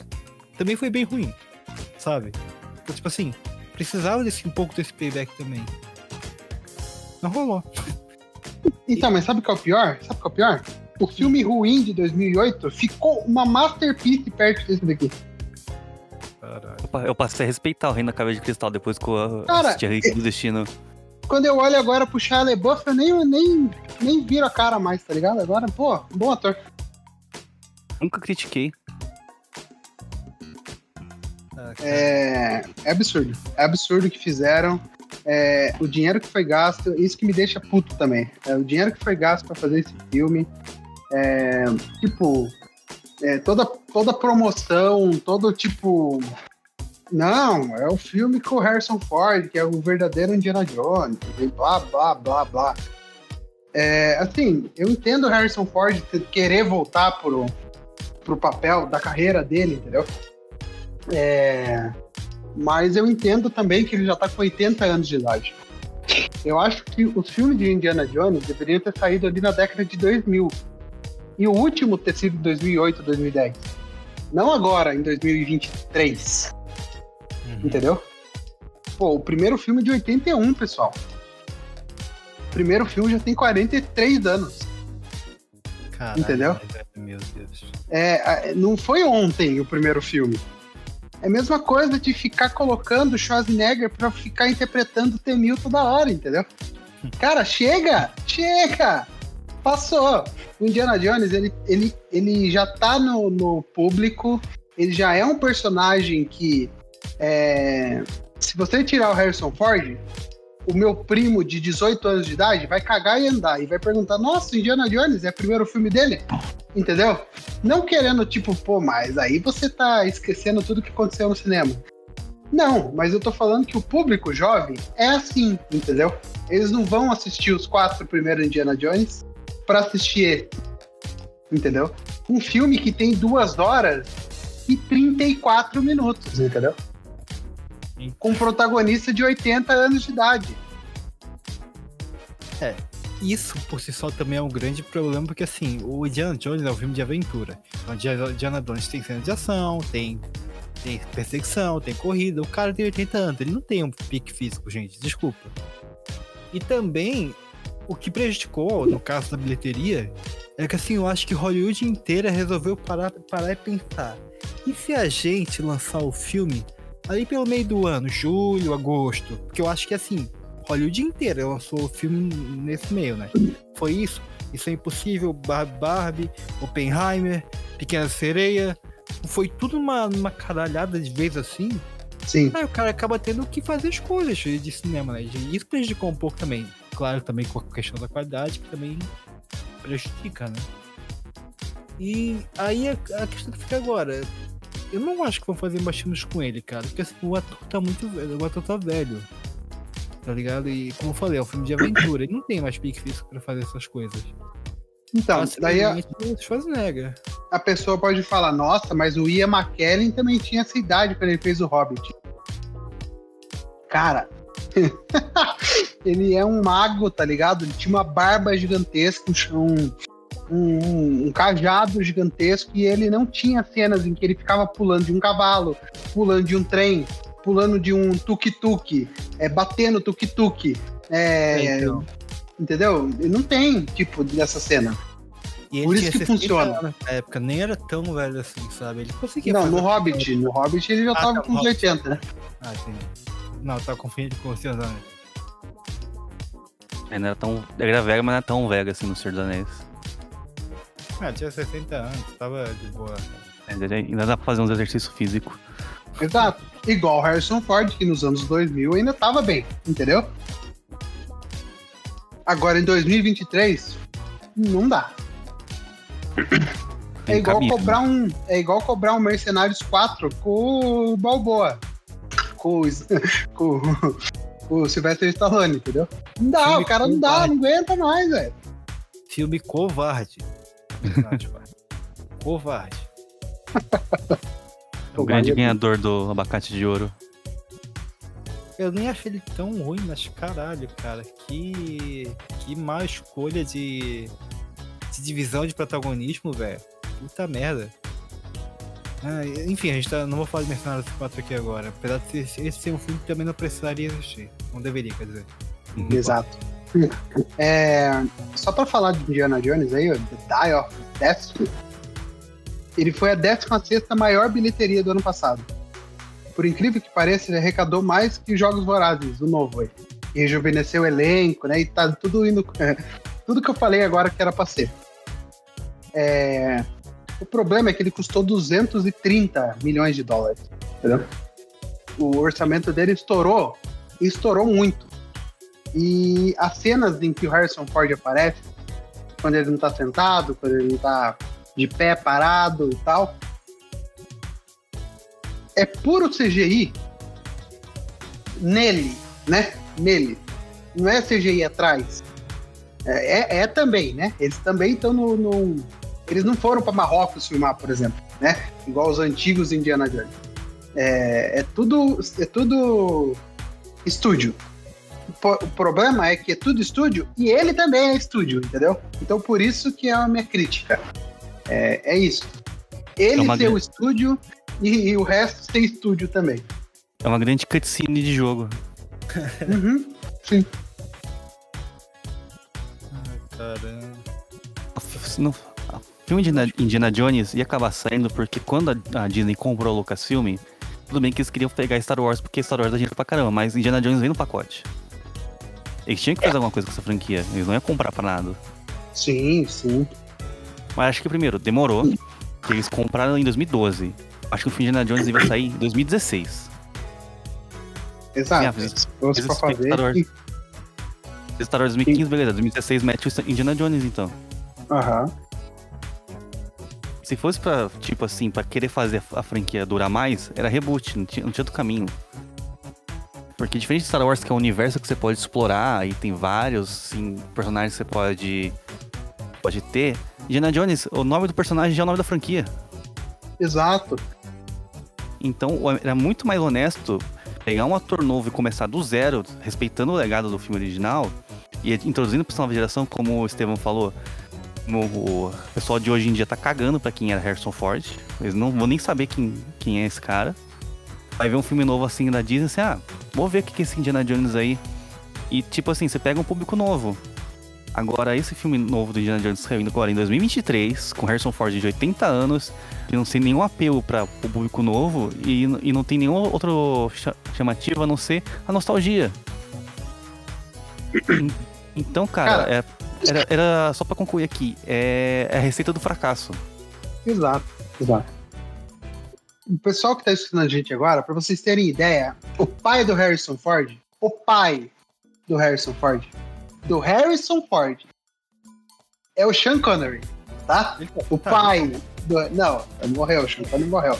Mas enfim, no 3, o pai do Harrison Ford foi o Sean Connery.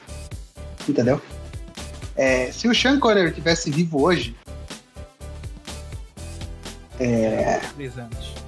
É, exatamente, entendeu? É, então assim, pessoal, tá na hora de, ó, muda a chavinha. Não precisa ser o Harrison Ford. E aquela cena do final, o chapéu voando, caindo na rua, e o Harrison Ford pegando, não, não, não voa, né? Pegando o chapéu do do varal, como se tipo, ó pessoal, tô aqui ainda, tá? É a pior cena do filme disparado porque você não encerra a jornada do personagem, você brinca com o fã e você brinca com o público também. Porque todo mundo sabe que não vai ter um próximo Indiana Jones com o Harrison Ford. Entendeu? Até porque esse filme, essa franquia, possivelmente vai ficar um tempinho na geladeira. De novo, Esse- né? Sim, De novo. se já tá difícil fazer filme com o Harrison Ford hoje, que ele tem 80 anos, esperar mais alguns anos, existe a possibilidade de acabar falecendo, mesmo ele cuidando muito bem da saúde, que é, é normal, né? E mesmo que ele continue, o cara tá com 90 anos. Talvez, sei lá. Assim, cara, o cara não vai conseguir fazer, fazer cenas de ações direito. Sabe? E. Enfim, como, como vocês falaram, talvez um reboot, assim. É um, um exemplo que a gente pode pegar é a galera que acompanha o Homem-Aranha hoje. A galera, a nova geração, gurizada, gurizada, eu entreguei de onde eu sou, é, conhece o Tom Holland. Muita gente nem sabe direito do, do filme do, do Tom Maguire, sabe? O cara sabe que tá do, do filme do, do, agora. Muita Mas sabe- gente foi assistir o filme do Tobey Maguire porque assistiu esse do Tom Holland. Exato. Eles não precisam conhecer o filme anterior, a, a trilogia anterior, para conseguir é, assistir esse. Então faça alguma, fazer alguma coisa assim com o- com Indiana Jones. Que é uma franquia Exato. muito grande, é um ele quase criou, não vamos dizer que ele criou um gênero, mas quase isso, que é da, da aventura. E é uma coisa muito propícia, um gênero muito propício para poder fazer bons filmes, sabe? Sim, sim. E assim, apesar de eu achar uma ideia muito bacana, dar soco, tiro, bomba, é, explodir, tacar fogo e nazita, da hora. Porém, não precisa ter todo o filme também. Dá pra ter uma historinha do tipo Indiana Jones vai até um país, lá ele vai invadir uma ruína e vai conquistar a ruína. Nisso vai ter alguém que vai também estar tá invadindo o lugar para conquistar lá. E pronto. Nazista, o Steven Spielberg e o George Lucas só usaram duas vezes. Não foi nos quatro filmes, foi em dois só. Daí vieram agora com, né, de novo. Isso acho que passa nos anos 50 ou nos anos 60, não tenho certeza. Nos anos 60, é, claro, 60, né? Porque, é, exato, é bem na. É bem no dia do lançamento, né? Da, é. da nave. É, falar da ah, corrida espacial. Bater nazista é sempre bom. Eu sou a favor de todo filme ter pelo menos uma cena assim. Não, é, assim, beleza. Bater nazista, nazista, bater nazista é bem-vindo, mas tipo, anos 60, nazista, já não tá um pouco embatido o, o vilão? Exato, é isso que eu tô falando, entendeu? Não, não, ali, ali, ali, tem que ter outra coisa. E outra, ai, ó, ó, como que o filme é ruim mesmo. Cara, tem aquela cena na, na, na, na escola, lá na, na universidade, né, que o, o Indy dá aula, é, matam duas pessoas, matam, matam, assassinam duas pessoas. E o filme inteiro, nada acontece depois disso. Zero consequência. O Indiana Jones fica procurado porque ele é incriminado por causa desses assassinatos. Não sei como ele conseguiu ser incriminado por esses assassinatos. E, tipo, não acontece nada depois. Ele sai dos Estados Unidos. Cara, ele tá sendo procurado por assassinato, ele sai dos Estados Unidos pelo, pelo aeroporto. Uhum. Ele pega um avião. E nunca. Tenta cometer um crime e pegar um avião depois, o que acontece? É absurdo. Não sai nem da tua cidade, parceiro. Não sai nem da tua cidade. Ai, roteiro é, bom, hein? É uma bosta. É, bilheterias do Indiana Jones. O primeiro, lançado lá em 81. 389 milhões de dólares. Se a gente converter, dá mais de um bilhão. Quanto que ele rendeu, desculpa? Oi? Quanto que ele rendeu o primeiro filme? Eu não peguei, desculpa. 389 milhões. Naquela ele época. foi feito com 18. Caralho. Naquela época. Entendeu? Se a gente converter, dá mais de um bilhão. Dá um bilhão em alguma coisa. Indiana Jones 2 é 84. 333 milhões de dólares. Indiana Jones 3, 89. 474 milhões de dólares. Indiana Jones 4, em 2008, 790 milhões de dólares. Caralho, velho. 2008 é sinônimo de sucesso. Porra, muito. Muito, muito, muito, muito, muito mesmo, tá ligado? Pegando aqui a lista dos maiores filmes de 2008, como é que tá carregando a parte? uh, foi o segundo filme que mais arrecadou dinheiro no ano. Perdeu só pro Cavaleiro das Trevas Batman, que arrecadou 1 bilhão e 3 milhões. Tipo, em 2008, pro pessoal que tá assistindo a gente agora, não era normal bater um bilhão, tá? Hoje em dia também não. Mas naquela época, muito menos. Era raríssimo. Raríssimo, era muito raro. Era tipo assim, nossa, um bilhão? Que isso, absurdo. É, pra vocês terem ideia, o top 5 é Cavaleiro das Trevas, Batman, né? Indiana Jones, Kung Fu Panda, Hancock e Mamma Mia. Absurdo. Isso é, top, isso é top 5 de bilheteria em 2008. Top 5 de bilheteria. Daí, se a gente for pro top 10, é Madagascar 2, Quantum of Solace 007, Homem de Ui. Ferro, Oli e as Crônicas de Narnia, o Príncipe Caspian. Nossa. O décimo primeiro é Sex and the City. Meu Deus! Que ano, hein? 2008. Que ano? Que ano?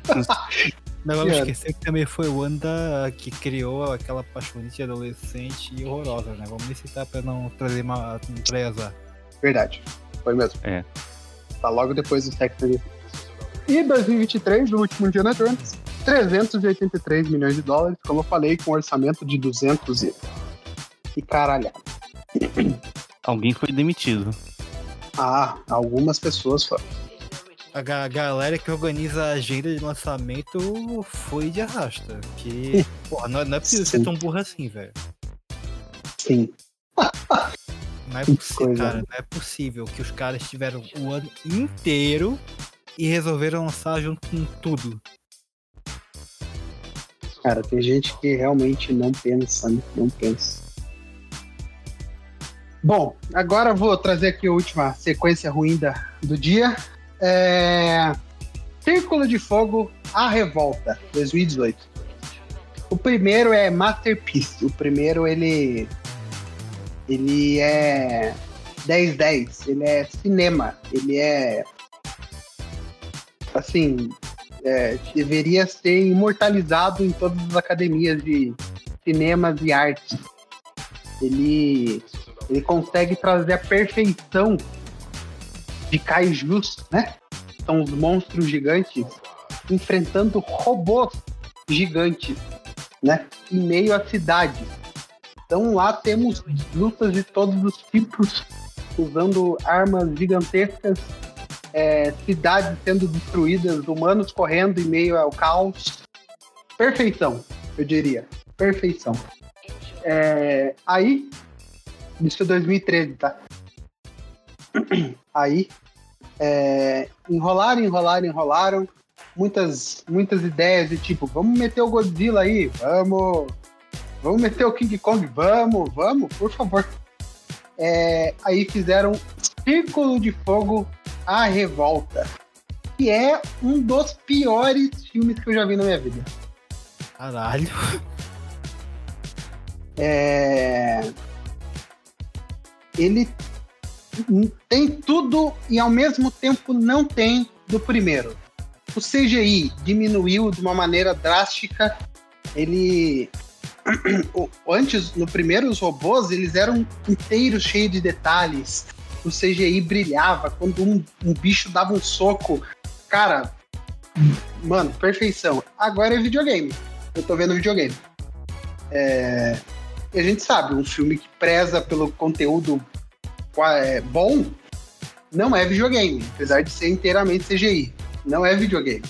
E quando o filme vira videogame, não sai tão bom. É, parecia que eu tava vendo cutscenes de luta enquanto os humanos conversavam. Então, o filme é ruim, extremamente ruim. Eu acho que é a pior, é a pior atuação da carreira do John Boyega. Infelizmente, ele aceitou fazer isso daqui, eu não sei porquê. É, e assim, ah, que filme ruim. Que filme ruim. Continuação horrenda, o que gerou aí a, a quebra da franquia inteira, né? Que o Guilherme Del Toro criou com tanto esmero lá em 2013, foi simplesmente destruída cinco anos depois. Parabéns aos envolvidos. É, eu confesso que eu não vi nenhum filme dessa, da- dessa franquia, então eu vou ficar bem. vou ficar devendo, gente. Assim, assista Círculo de Fogo, tá? Primeiro, só. Eu, O primeiro. eu queria aproveitar o espaço pra pedir desculpa pro John Boyega. Porque nessa época aí, ele lançou o Star Wars e o, o Pacific Rim, é, mas meio que na sequência. Sim. nossa, que ator horrível. Esse cara é ruim. Esse cara não tem que fazer mais nada na vida. Depois ele fez aquele filme da Mulher Rei, ele destrói.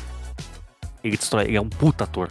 Ele é um puta de um ator, cara. Ele é, ele é, ele é muito bom, muito, muito, muito bom mesmo. Então, eu vou usar espaço, então pedir desculpa ao John Boyega, foi mal aí, não, não foi minha intenção. É, sei que tava com uma agenda meio complicada naquela época, tá? Mas você é bom. É, no Star Wars foi culpa do roteiro, né? O personagem dele não era pra ser uma coisa no e acabou, acabou escanteado nos outros, né? No primeiro já foi escanteado, o, o arco dele no primeiro filme só serve nos 20 primeiros minutos. É, então. Realmente.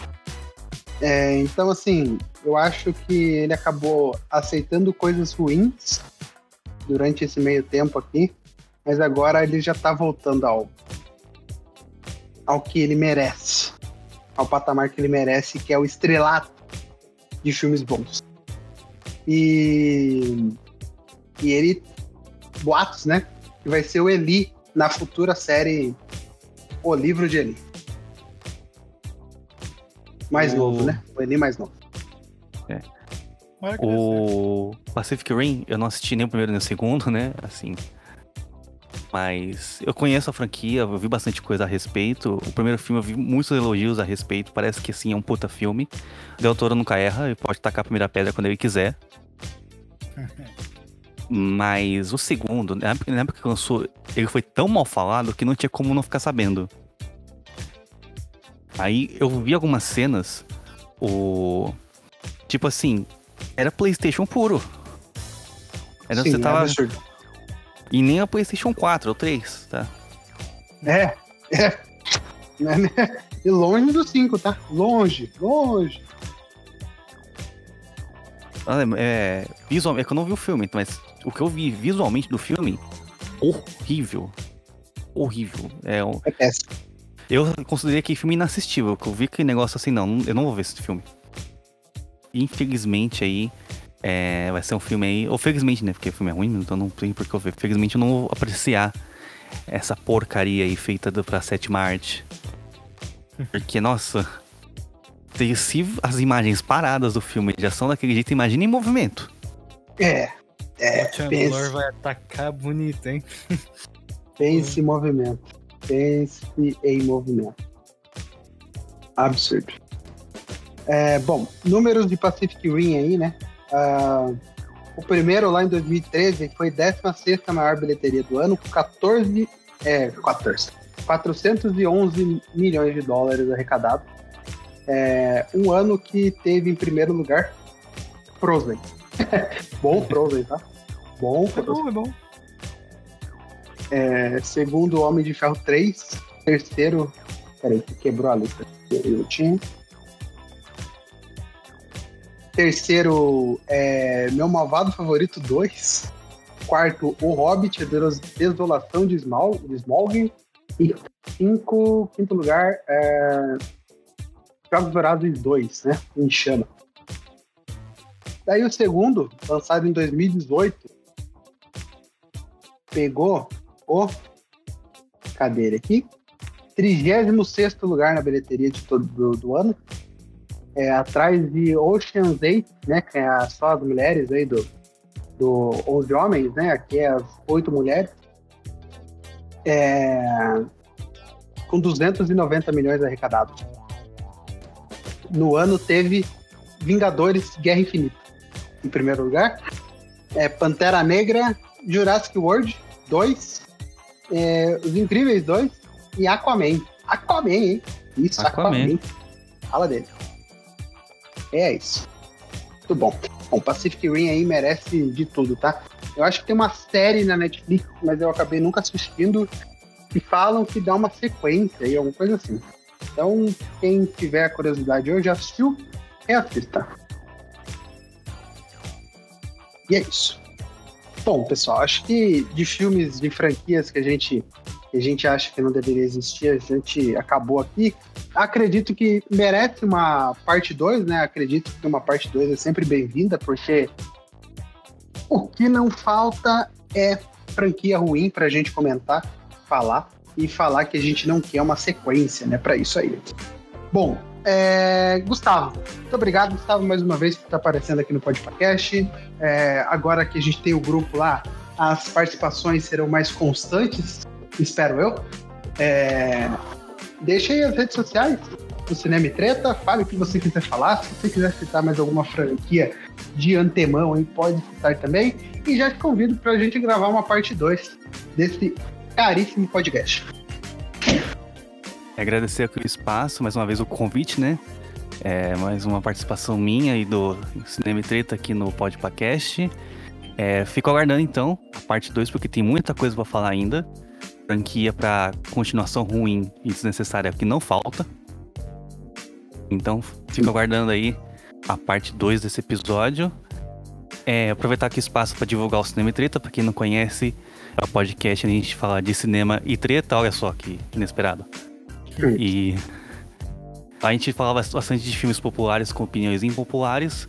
O Estevam tem aparecido lá bastante também. Estevam está no nosso gigante episódio que é o prêmio de piores do ano, o Abacate de Ouro, onde a gente premiou bastante coisa ruim que aconteceu no ano passado. escutem lá. E também eu e Estevam estamos num projeto lá no Cinema e Treta chamado Futebol e Treta. Quem quiser escutar um pouco sobre futebol e as polêmicas que rondam esse, esse esporte, então eu e Estevam estamos lá tocando esse projeto que está começando ainda, mas vai dar muito frutos ainda. Então fiquem ligados lá no Cinema Treta, vai ser lançado direto no perfil do Cinema Treta. Então para você acompanhar o nosso trabalho é arroba Cinema Treta no Instagram, no ex-Twitter e no TikTok. Lá vai estar lá os links, as postagens para você saber quando sair episódio novo e também siga nas, nas, nas principais plataformas de streaming. E mais uma vez, obrigado aí, Estevam, pelo espaço. Tamo junto, tamo junto. Vamos gravar aí o próximo programa o quanto antes de futebol. E falar sobre futebol é muito bom. É isso. Ou não, hein? Ainda mais se meu time perder amanhã, né? Abraço, Corei. Alisson, muito obrigado. Mais uma grandíssima participação sua aqui. Como eu disse pro Gustavo, agora você está lá no grupo. Espero que as participações sejam mais constantes também. Quando você se sentir à vontade e querer falar sobre o assunto, fique à vontade. É, fale sobre o seu podcast, sobre, sobre o Cubcast e o que, o que você quiser falar. Muito bem, primeiro, novamente, muito obrigado pelo convite para participar. Excelente gravação. É, o podcast que eu faço parte é o Kamicast, como você falou. A gente fala muito sobre filmes, sobre jogos também, algumas aleatoriedades. Costumo dizer que a gente fala sobre tudo sobre nada. Você, inclusive, já participou com a gente lá falando da franquia Pânico. Inclusive, eu tenho que rever isso, que deu, deu problema de direitos autorais, olha só, quem diria. Ah, é, Universal? É... Sei lá, eu acho que foi alguma música que eu utilizei. Algum ah, é aquela maldita lá, como que é?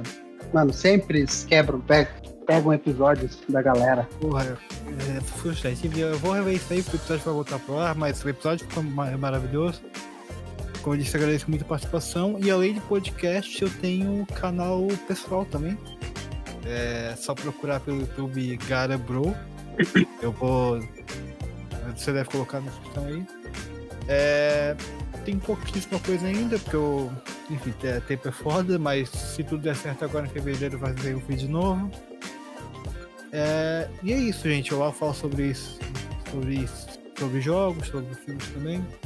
Sempre interseccionando algum tema específico com, sobre a, com a obra em questão. É, então, por hora é isso. Agradeço novamente o convite. Excelente gravação. Um abraço para todo mundo. E eu vou ouvir o podcast de vocês lá, porque ouvir podcast sobre futebol é sempre maneiro. Apesar do meu time ser, tá na série C. Então eu sou triste. Figueirense, né? Triste, mano. É triste, foda. É foda. Tem um cara que torce pro Figueirense aqui falando Santíssimo Corintiano. Que tristeza. Nossa senhora. Assim, a gente se reunir no bar é, é só sofrência, tá ligado? Só sofrência, exatamente. Muito é isso. Obrigado, Alisson. É, sigam o Camicast e sigam o Cinema e Treta para mais programas de divertimento para os seus ouvidos. E sigam o Podpacast também, arroba Podpacast em todos os agregadores. É, todos não, né? É, no Instagram e em todos os agregadores de podcast, só para você procurar por Podpacast, tá bom? Um grande abraço, a gente se vê por aí. E lembre-se, aos sábados, provavelmente quando esse episódio já estiver sendo lançado, aos sábados tem o Sangue na Telona aqui no Podcast. Então acompanhe, tá? É só sobre, só sobre filmes slashers. O Pânico provavelmente vai sair em algum momento aí do seu sábado. Então fique ligado. Quando for sexta-feira 13, obviamente, né? Não será lançado no sábado e sim na sexta-feira 13. é isso. Um grande abraço e a gente se vê por aí. Até o próximo episódio e tchau! Falou!